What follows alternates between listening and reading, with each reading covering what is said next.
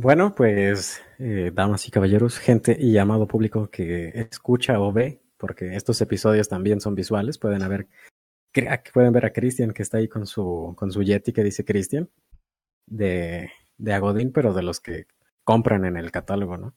Sí. De Avon. eh, bienvenidos. Eh, esta semana vamos a hablar de una película que pudo haber llegado, pudo haber sido un tanto desapercibida de no haber sido por los increíbles cameos, eh, por todos los easter eggs que hubo en esta película, las páginas en las que Cristian y yo estamos suscritos y vemos todo Facebook, no todo el día, ¿no? Como que lo manejaron eh, impactante, ¿no? De que salía Batman, que salía Sonic, una inmensidad de personajes. Y bueno, a raíz de esto, pues es que, que decidimos ver la película. Yo le pregunté a Cristian, ¿cómo ves? Teníamos a ver Chip and Dale y pues dijo va y creo que sí le gustó, a no ser que en este episodio vayas a decir lo contrario, pero creo que sí te gustó, ¿no? No manches, estuve risa y risa con el humor, como dicen en la película, entre más malo es el chiste, más dura la risa, ¿no? O sea, creo que verla desde esa óptica de que tú sabes que es una película dirigida para niños y no tomarte lo personal como no manches, es que Batman no lo respetan ahí, güey, o sea, aunque pelee con ET, siempre va a tener un plan. No, güey, o sea, es una película para niños. Hay que verla, hay que tomarlo con, con, como cuando ves Lego Batman o ves cualquier otra película. Así, no es la obra del séptimo arte. No voy a decir después de que vi Chip and Dale. Señores, hoy renació el cine, ¿no? O sea, no voy a decir eso. Ah, sí, este, Mats... that's cinema. Max Mikkelsen viendo al horizonte, ¿no? Pero bueno. Exacto. Que de hecho, en esa parte que mencionas de Batman versus ET, por ahí vi un, meme, la verdad no sé si sea cierto o si es editado, ¿no? De un, un fanboy, un Snyder fanboy comentando, ¿cómo puede ser que Disney sí le rindió homenaje y respeta al personaje de Batfleck y, y Warner Brothers no puede hacer lo mismo, ¿no? Pues, ¿No notaste que es una parodia? E, e, es precisamente eso, es lo que te digo de que. Ay, no. De ver esta película, pues sí es verla con mente abierta y saber que tú, persona de 23, 24, 25 años, no la hicieron pensando en ti. O sea, pusieron ahí cositas para que la disfrutes también. Pero el objetivo del público principal es traer personajes clásicos de Disney a nuevas generaciones. O sea, a ellos ya no les va a tocar, como bien mencionan en la película, las tardes de TV, porque pues ya nadie ve la televisión. O sea, ya desde ahí. Para empezar, ya no existe Disney Channel. Ah, también. Ni, ni Disney XD, ni nada de esas cosas. Ya todo es Disney Plus. Y de hecho, en este punto mencionabas algo, algo muy, muy interesante antes de empezar a grabar. Que pues esto siempre ha sido así, ¿no? Las caricaturas o las películas animadas que veíamos antes, cuando éramos niños pues siempre tenían como que estos chistes ocultos ahí para un público un poco más grande, no precisamente para adultos todos, pero eh, siempre han estado presentes ahí y hasta ahora nos empezamos a dar cuenta de todas esas caricaturas y en Chip and Dale pues es exactamente lo mismo, ¿no? Hay chistes que a nosotros nos dan risa y hay chistes que los niños no pueden entender, se divierten más con Ugly Sonic. Sí, de hecho Ugly Sonic está dirigido para toda la gente de, porque también, insisto, fue gente de nuestra edad que estuvo chingui chingue a los estudios de que, ¿por qué tiene dientes humanos? Creo que incluso eso le hacen los close-ups en esta película donde eso incomoda a los personajes también. O sea, es, eh, me acuerdo mucho de Renny Steam, no, de la vida moderna de Rocco, que también era una mm. caricatura súper densa. Hay un capítulo de donde Rocco trabaja en una hotline, ¿no? Obviamente tú de niño no sabes qué es una hotline. O sea, estás pues escuchando de que el vato está todo incómodo hablando por teléfono con una señora, ¿no? Pero pues ya creces, ves eso, el laboratorio de Dexter, de que dice, ah, mi papá también dice que fue un accidente, ¿no? Una niña dice, le dice a las chicas superpoderosas en un capítulo, o sea, es, son chistes que, que es bonito ver que se atreven a ponerlos, porque pues creo que no es mentira que hoy en día los niños ya andan más vivos que nosotros, ¿no? Para muchos temas. Así que pues eh, se aprecia, es el chef's kiss de la película, todos estos momentos.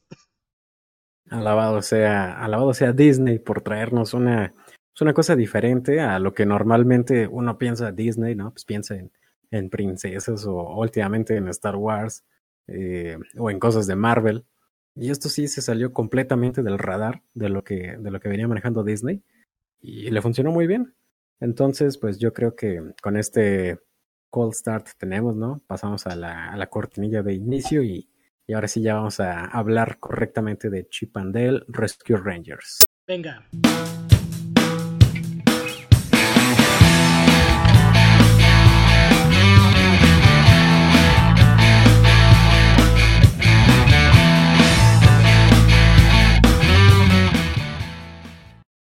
Pues una película original. Eh, aquí, aquí sí, totalmente merecido decir una película original de Disney Plus. No es como cuando Netflix saca sus películas originales, que ya les hemos explicado varias veces que eso es mentira. Eh, en la mayoría de las veces, no, no, no siempre. Disney Plus nos sorprende con Chip and Dale, Rescue Rangers, o en español, Chip y Dale, eh, ¿eres al rescate? ¿Cómo le ponen? Sí, ¿no? Sí, le pone. al rescate. No, al rescate. Chip and Dale al, rescate.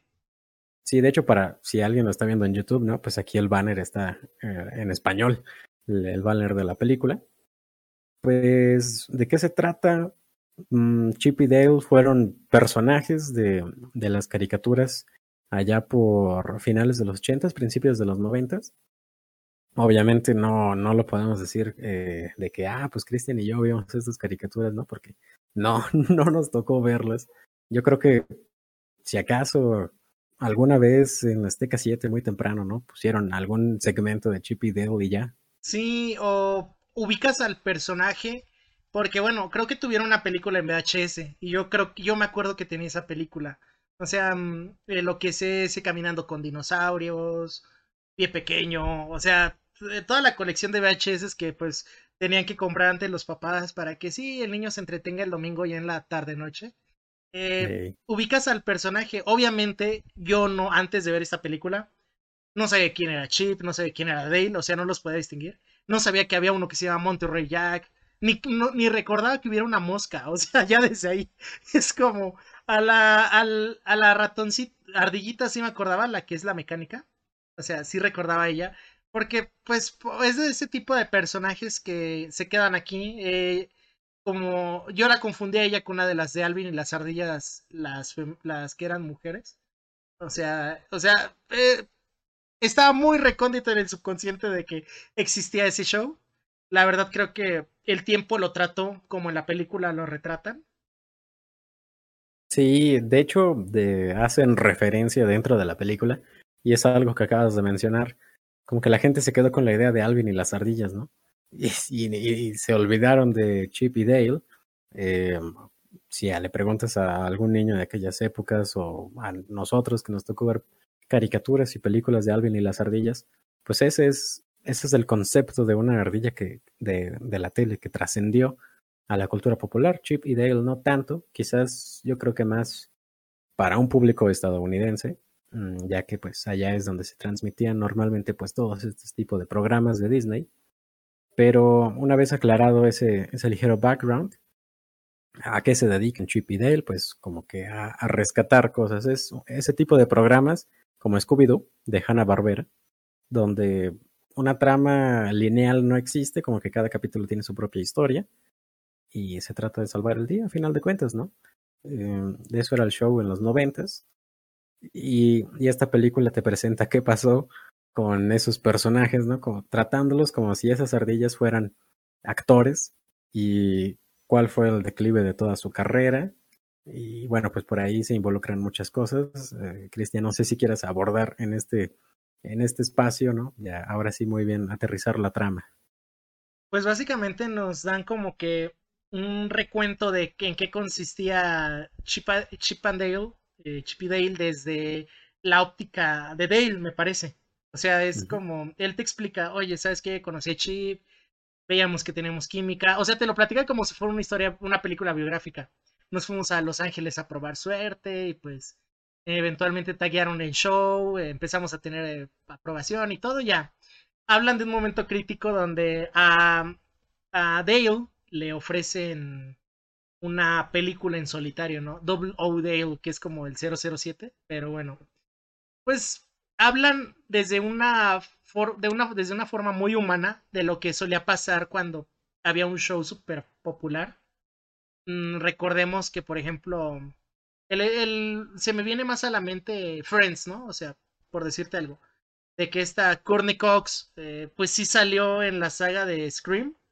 O, por ejemplo, pero pues lo que fue Joey Triviani, lo que, bueno, Joey Triviani, lo que fue Matt LeBlanc y este otro actor, um, bueno, se me fue el nombre de, Chandler, pero bueno, lo que fueron ellos, o sea, no trascendieron tanto profesionalmente como las estrellas, que pues era este eh, David Schwimmer, Courtney Cox, Jennifer Aniston, o sea, es, es, es la referencia creo más fresca que puedo tener de esto, de que cuando una película, ajá.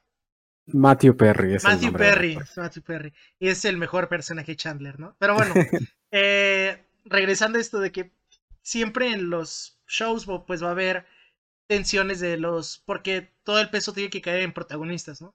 En este caso, pues Chip Dale era, los dos eran pues en paquete. O sea, no los podías asociar separados. Así que pues la película les trajo como consecuencia de que el show se cancelara y pues ya cada quien tuvo que hacer su vida, ¿no? Y ahí te dan hints de que pues quién se casó con quién, eh, si hubo ahí como que alguien que ya no regresó a la fama, que fue el caso de todos ellos, ¿no? O sea, ya no regresaron a la fama y como que Dale seguía aferrado, era la ferrafter de querer seguir en el showbiz y pues no, o sea, agarraba papeles malos y todo, bueno, Luego, pues te ponen de que Chip aterrizó más su vida, ¿no? A ser vendedor de seguros. A un trabajo como que muy, muy formal. Llega a su casa, ve la tele, ahí comparte con su mascota, que pues es mucho más grande que él, es una perrita. O sea, él ya tiene su vida estable. Tiene, de hecho, le dan trabajador del mes y los guarda él, güey.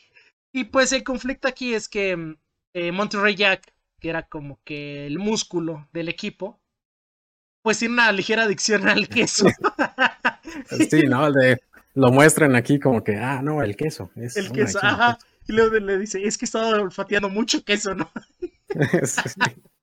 y pues eh, suele pasar, ¿no? En, Hollywood que existen estas adicciones, estas situaciones. Y esto supone que tiene una deuda con la mafia de los quesos. Ah, es que qué temas, qué temas tan, tan increíbles y tan reales, ¿no? Sí. de una forma manejada así como para niños de ah, es una adicción al queso. Es una mafia de, caricaturas. Lo puedo dejar cuando quiera, casi casi. O sea, es. Y pues bueno, el, no les hago más larga la historia. El, ahora sí que pues podemos decir que el conflicto que va a desencadenar toda la película es la desaparición de Monterrey Jack, ¿no?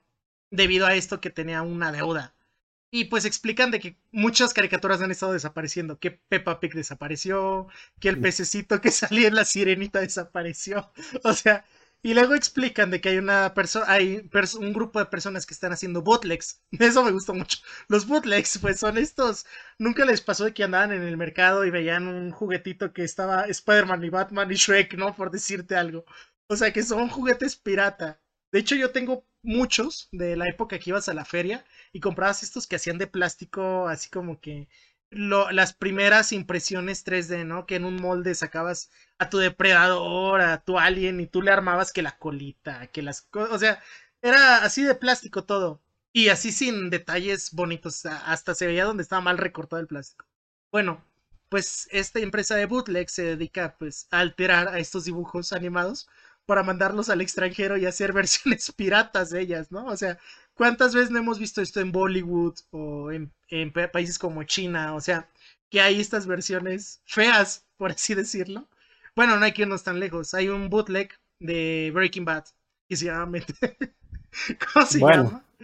Metástasis, pero eso no es tanto un bootleg, es como que un, una pena ajena que le dio a los creadores de Breaking Bad de producir un, un programa similar, ¿no? Pero adaptado en Latinoamérica. Eso es otra cosa, eso no, eso no es un bootleg. Pero bueno, nadie quiere acordar de eso. Para que, para que lo entiendan, es como si hicieran esto, ¿no?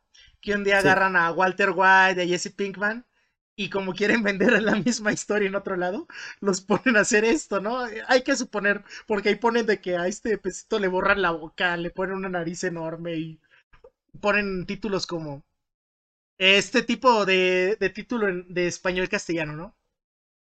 La sirena maja que salió del mar. O sea, casi casi de la sirenita, se llama así la película.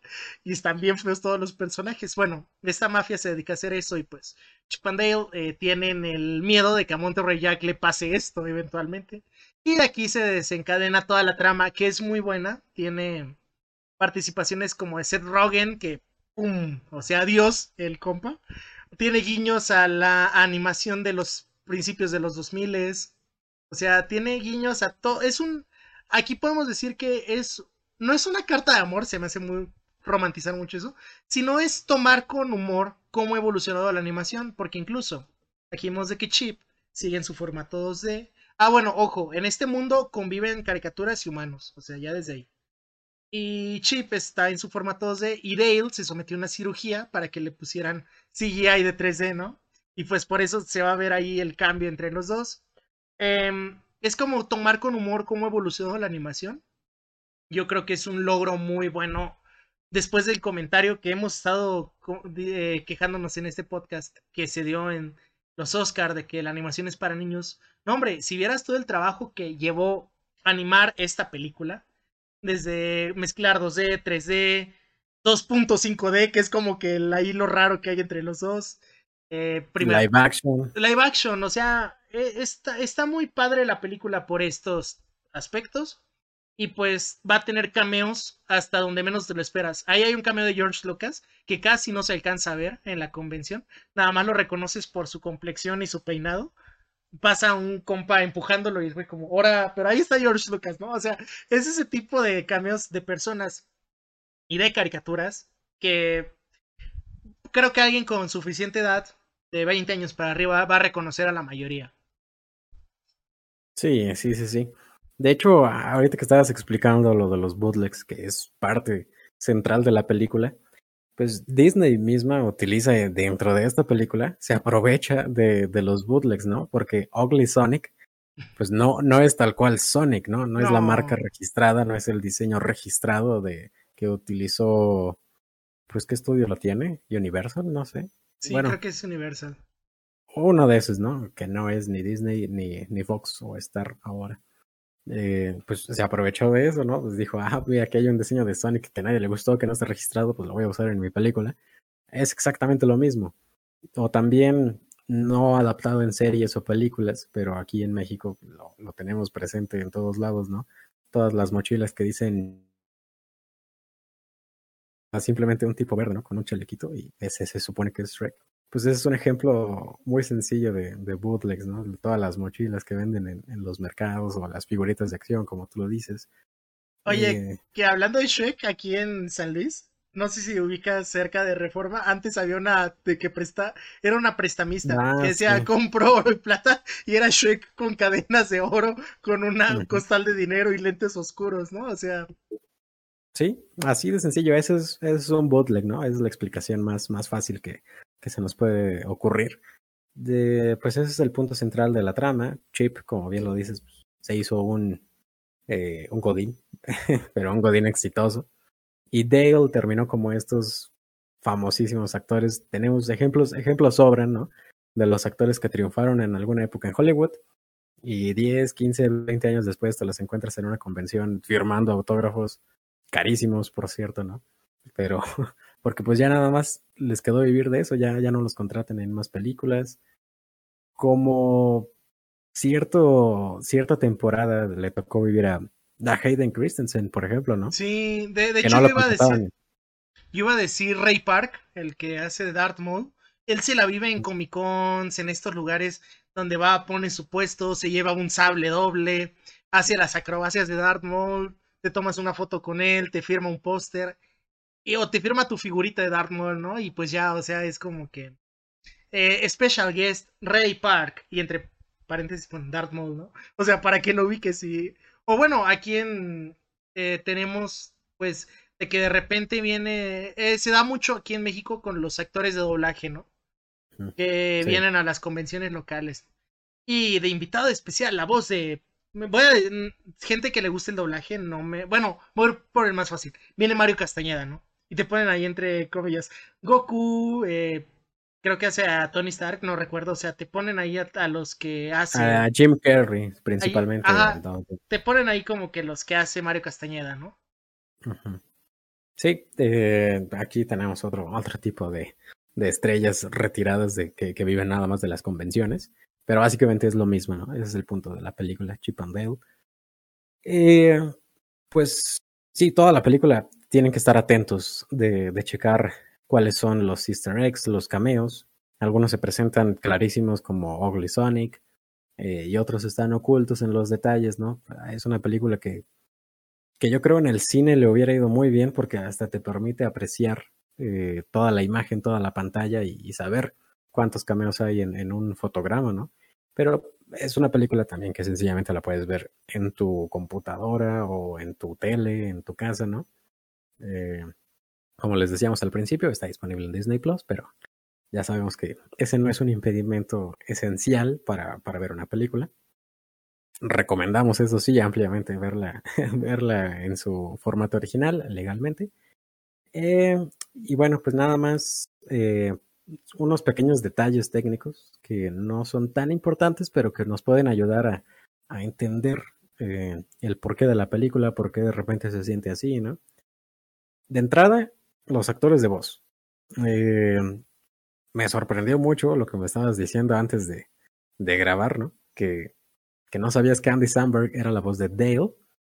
Eh, y yo voy a lanzar ahí mi primera crítica, entre comillas, porque no es algo que me disgustó, pero sí sentí que era como un súper episodio largo de Brooklyn Nine-Nine, porque escuchar la voz de Andy Samberg a cada rato es como que, ah, ok, no, no tengo nada contra ti, pero tu voz la tengo muy ubicada como a Andy Samberg con una placa de policía y una chamarra de cuero. Bueno, de, Andy Samberg, te digo, no detecté luego, luego la voz, pero me sonaba. Eh, no, todavía no. Bueno, también es porque a lo mejor no estoy tan familiarizado. Solo he visto como que. Solo he visto una temporada de Brooklyn Nine-Nine. También a lo mejor por eso no me, no me captó mucho, pero, pero es muy característica la voz de él. Ahora sí te pones a pensarlo, ¿no? Como que este tono de que todo, bueno, sientes que siempre está diciendo algo con sarcasmo. Que bueno, es parte del personaje, pero siento que sí es como, ah, todo no te, y bueno, es algo que le critica, no te puedes tomar nada en serio de ello. Insisto, pues hay que tener esta química, ¿no? Entre los dos. Pero yo sí aplaudo totalmente el trabajo de Seth Rogen. Porque, no manches, hay una escena donde sale cuatro veces, ¿no? Con sus cuatro personajes, que es este de Monstruos vs. Aliens, creo era la, como la babita azul que salía. Este, ah, el Amantis de Kung Fu Panda, Pumba del Rey León en CGI. Eh, y por último, un enano estilo Gimli, pero con la mirada de ojos perdidos de El Expreso Polar. Todos los que hayan visto esa película, ese es un chiste buenísimo, pero bueno me gusta mucho como es la misma voz, pero con diferentes tonos, ¿no? Are you okay? Are you okay? Are you okay, Fred? O sea, es como. Mm, sí, sí, sí. exactamente. Sí, pues las voces que más destacan son las de Seth Rogen y la de Andy Samberg. Eh, no es una crítica como tal, no, pero sí escuchar a Andy Samberg tanto rato puede llegar a ser un poco peculiar. Eh, pero malo no es, malo no es. Ya en aspectos técnicos, ya ahora sí como tal, el director de la película, aquí va Schaffer, no es que sea un director de cine muy recurrente, pero sí, sin duda alguna, su experiencia en el género de la comedia es indiscutible, porque eh, dirige sobre todo varios segmentos del show muy famoso en Estados Unidos, no tanto aquí en México, Saturday Night Live, Saturday Night Live es NL. Eh, los segmentos, bueno, eh, no sé cómo explicarle a la gente que no conozca lo que es un night show, pero han, han, habido intentos aquí en México, ¿no? De que tienen a un host en un estudio toda la noche, ¿no? Yo creo que algo cercano era el H, ¿sabe qué? Derbez, en el cual era un programa que conducía Derbez y que tenía los sketches, porque bueno, los segmentos de comedia de Saturday Night Live, pues son básicamente eso, pero creo yo con más, ah, más poco que le meten, o sea, el humor tan bueno. Hay uno de Dave Grohl en el cual toca en la, en la boda de uno de sus ex compañeros de bandas. Ese es genial ese segmento. Ah, ah, es, es, eso, hacer sketches, ¿no? De momentos, como dices tú, este conductor, entrevistan en el night, night shows a veces a algún artista, toca alguna canción, traen estos segmentos, hacen bromas, o sea, eso es básicamente un night show, o sea, llegas a tu casa después de trabajar, ya, está, ya es algo tarde, creo que aquí en México los pasarían nueve y media a 10 si existieran eh, como tal, y se, terminarían, se terminarían a lo mejor a la medianoche, por decirte algo. Sí, sí, más o menos. Es que sí ha habido intentos de hacer eso, pero no les va bien, los cancelan como al mes porque nadie los ve. El público mexicano no, no nos gusta ver los night shows. Son muy interesantes, pero, pero bueno, eh, esa más o menos es la explicación de lo que hace Akiva Schaffer. O sea que pues, sin duda que sabe dirigir comedia. Es una película de comedia, eso sí hay que especificarlo, ¿no? Aunque sea para niños, aunque sea de multiverso de la locura, es una película de comedia. Eh, los escritores, precisamente, pues son expertos en en comedia porque Dan Gregor y Doug Mant fueron supervisores de guion, eh, supervisores de desarrollo de la serie, eh, escritores de una de las series más famosas y pilares de la, de la comedia actual, de las sitcoms. Eh, yo la estoy viendo actualmente, How I Met Your Mother. ellos son Dan Gregor y Doug Mant. Entonces, bueno, creo que ¿Qué otra experiencia quieres, no? Es una película que sí tiene mucho. O sea, se ve que Disney dijo: se va a arriesgar haciendo una película de personajes no tan populares, pero tienes que meterle a la producción para que le vaya bien. Porque así Disney se va a animar a hacer este tipo de contenidos más recurrentemente. O sea, creo que Disney Plus es un semillero donde ven qué pega y qué no pega, ¿no?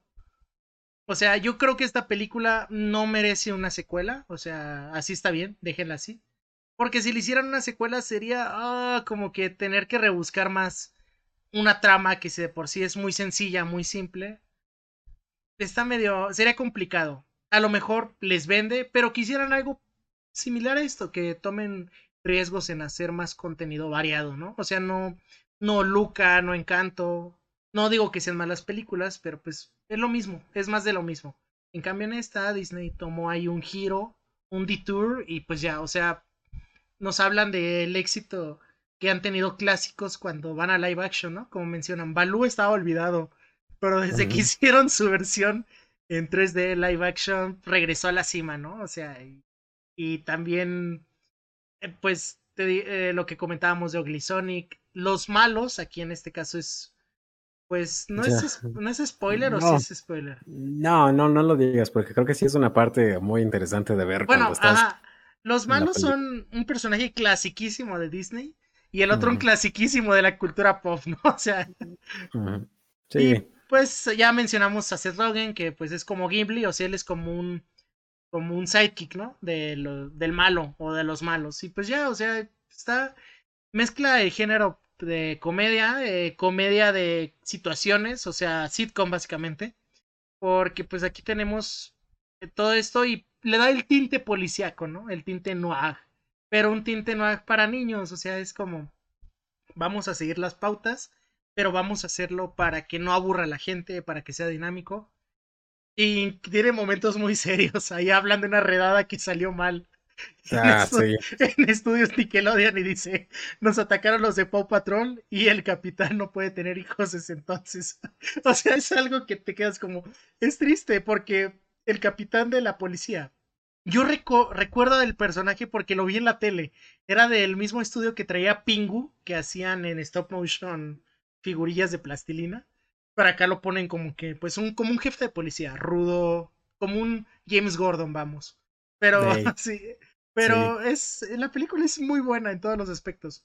La vas a disfrutar si la ves pues con el hermanito, con el primito, con tus hijos, con tus sobrinos y la vas a disfrutar si la ves solo, o sea, no tiene nada de malo. Nosotros recomendamos ampliamente ver animación, no se queden en el estigma de que es que es para niños, o sea, no, no, no voy a ver eso que es para niños. No, no se queden en eso, ya les hemos dicho ejemplos hasta el cansancio de películas que pueden disfrutar. Esta es una película que definitivamente deben de poner en su lista de ver películas animadas, pero pues sí. Sí, como decíamos al principio, eh, los detalles que están ahí para, para que la disfrute todo tipo de público, sin duda que se aprecian bastante. Por eso es que menciono la parte de, de los escritores, porque eso está ahí gracias a los escritores de la película. La dirección hace que se desempeñe de una forma que no te aburre, dura, dura una hora y media, es una película con duración promedio, justificadamente, porque pues el público objetivo son niños, no los vas a tener ahí dos horas y media sentados frente a la tele. Oye, no los vas a tener viendo The Northman, ¿no? sí, no los vas a tener con The Northman. No los vas a tener viendo el episodio 8 de Stranger Things, temporada 4, que creo que va a durar como dos horas y media. Sala. Eh, sí. eh, sí, los hermanos Doffer, ya hablaremos de ellos en otro episodio, ¿no? Pero, pues, véanla, denle la oportunidad. Yo creo que eh, eso era todo lo que habría que decir de esta película, que la pueden disfrutar en Disney Plus. Mm, si quieres, podemos, o si tienes alguna conclusión de la película, este es el momento para decirlo. Yo creo que era algo que nadie esperaba, algo que nadie pidió, pero, pero que sí necesitábamos. O sea, ah, mm, como comentábamos al inicio, es algo, un, un detour que toma en sus decisiones Disney. Fue un buen, fue algo bueno para ver en lo que esperamos que salga Kenobi. Sale en dos días al momento de que estamos grabando esto. Va a salir el día que estemos grabando esto, así que pues esperen el contenido de esa serie recurrentemente aquí. Y pues, pues nada, o sea, yo creo que es una película. Yo en Leatherbox le di tres estrellas. Porque bueno, o sea, eh, no es una película ambiciosa, no es una película que, bueno, definitivamente va a estar en los Oscar debido a que, pues es de Disney, pero no es una película que va a ganar un león de plata o cosas así, o sea, es lo que es es una película palomera, le decimos. Algo que puedes disfrutar, puedes matar el rato. Dices tú, dura una hora, y media justificadamente. Yo la vi en dos momentos, ¿no? La vi que me salí de bañar, la puse en la tele, estaba viéndola y la vi al día siguiente antes de irme a trabajar. O sea, es una película muy cómoda de ver. Así que, pues, denle oportunidad. No esperen la joya del séptimo arte. Sí, no, no estamos hablando de que el MCU se hizo cine de arte de golpe, ¿no? Así como dicen ahora con las imágenes de Christian Bale que andan circulando por ahí, como Gore. Eh, muy interesantes imágenes, pero ya, ya podremos analizarlas en un momento posterior. Ya no falta mucho para que salga la película. Un no, mes. un mes, un mes. un mes y una semana si quieres, pero un mes, a final de cuentas. Y el final de este episodio, el segmento final de este episodio, va encaminado para alguno que otro aviso parroquial, ¿no? Pues vamos a, a, dedicarnos a las, a las series de un ratito, ¿no? No tanto. Eh, vamos a hablar de Obi-Wan. No sé si vamos a estar abordándola eh, semana con semana o dos episodios, dos episodios. Creo que es una serie de seis. Sí, es una miniserie. Pues podríamos, no sé, aprovecho para comprometernos a ti y a mí en público, pero no sé si, pues ya vienen vacaciones, ¿no? Eso implica más tiempo libre para ambos. Igual, no aseguro nada. Puede que tengan alguna que otra semana dos episodios, ¿no? Sí lo amerita, ah, sí. lo amerita. Pero sí, Obi-Wan viene The Boys. Em, ¿Qué más viene? Stranger Things. Un poquito después. Y pues ya mencionamos a los Duffer Brothers. Viene Thor Ragnarok, Love and Thunder en un mes. O sea, yo creo que va, eh, va, a haber un momento en el cual estemos grabando algo un día de Thor Love and Thunder y otro algo de Obi-Wan. Si no es que estamos grabando al mismo tiempo de ambos. Quién sabe. Em, de The Voice ahí vamos a tener a Marquito con nosotros porque pues él es el amo y señor de estos temas. Y también se viene, pues quién sabe, algo relacionado con Lord of the Rings, ¿no? Ya que hay versiones extendidas ahí en, se acaban de estrenar en HBO, así que pues nada, esperen contenido variado. De hecho, mm, no, no, no lo hemos consultado con, con nuestro tercero en cuanto a Tolkien Dilly, ¿no? Pero sí. si todo sale bien, la próxima semana puede que sea una de esas semanas con dos episodios, porque sin duda alguna va a venir la primera parte de Obi-Wan, episodio 1 y 2. Y probablemente, no es una promesa, pero va a estar ahí lo del Señor de los Anillos, versiones extendidas, con dinámicas más eh, entretenidas, ¿no? Ya no tanto como explicarles la película cuando la hicimos hace 100 episodios. eh, eh, sí, como bien lo dices, The Boys, que se estrena la próxima semana, el viernes, precisamente. Stranger Things se estrena el viernes que se está estrenando este episodio, al mismo tiempo que se estrena Obi-Wan. Entonces son muchísimas series. A Halo, la serie de Paramount Plus, también le vamos a hacer un episodio, como de que no, ya se acabó. Sí, se acabó de una manera. Nada más, pues sí, es. es... Eh, hoy ganó Halo, señores, cuando vi el último episodio de la serie, ¿no? Aunque tuvo muchos detractores, hoy ganó Halo y se van a dar cuenta, pero bueno. También ahí, por ejemplo, tengo una idea de algún debate de, de cine, ¿no? De, hay, hay chismecito estos días en cuanto a, a cierta cadena de cines. Ah, sí, de hecho hay un meme relacionado en la página. Sí, sí, me estoy dedicando a hacer memes para la página de Facebook, es muy difícil darle al algoritmo. Síganos por ahí, reaccionen, ¿no? Eh, para aumentar el público. Eh, ese meme que subo al día me cuesta mucho trabajo hacerlo, entonces. Es que lo cabrón es que hay gente, sí, ahí que le pagan por hacer eso. Que está sí. eh, Memelas de Orizaba de tener un equipo de cinco cabrones que están haciendo eso todo el día, ¿no? Sí. y yo estoy ahí toda la mañana de. ¿Cuál será el meme de hoy? ¿Cuál será el meme de hoy? Ah. Esto es como Charles Xavier cuando está en la serie de los noventas.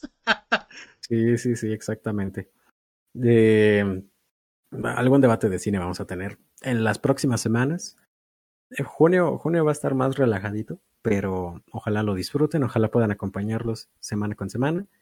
Las semanas que tengamos dos episodios, los invitamos a verlos, los invitamos a compartir sobre todo, ¿no? Ah, y a comentar, o sea, un comentario, un like, nos ayuda a meternos un poquito más en el algoritmo. Y algo eh, que debíamos haber mencionado al principio, algo que tenemos que mencionar todas las semanas al principio. Este, este programa es financiado gracias a los mecenas de Patreon, entonces mientras más, mejor. Vamos a poder, vamos a poder estar más seguido por aquí. Eh, no porque no podamos, sino porque pues, se siente padre, ¿no? Cuando, cuando a uno le pagan por hacer lo que le guste. Exacto, exacto. Eh, y bueno, pues yo creo que esos son mis comentarios. Cristian, si quieres decir algo para finalizar o despedir ya de plano el episodio, Adelante. Mm, nada, pues nada más rápido. Eh, ahí nuestro compa Jerry acaba de sacar una canción con su grupo Ébola. Vayan a darle ahí una escuchadita y pues nada, eh, nos vemos la siguiente semana. ¿Dónde sigue? En Ya lo sabías.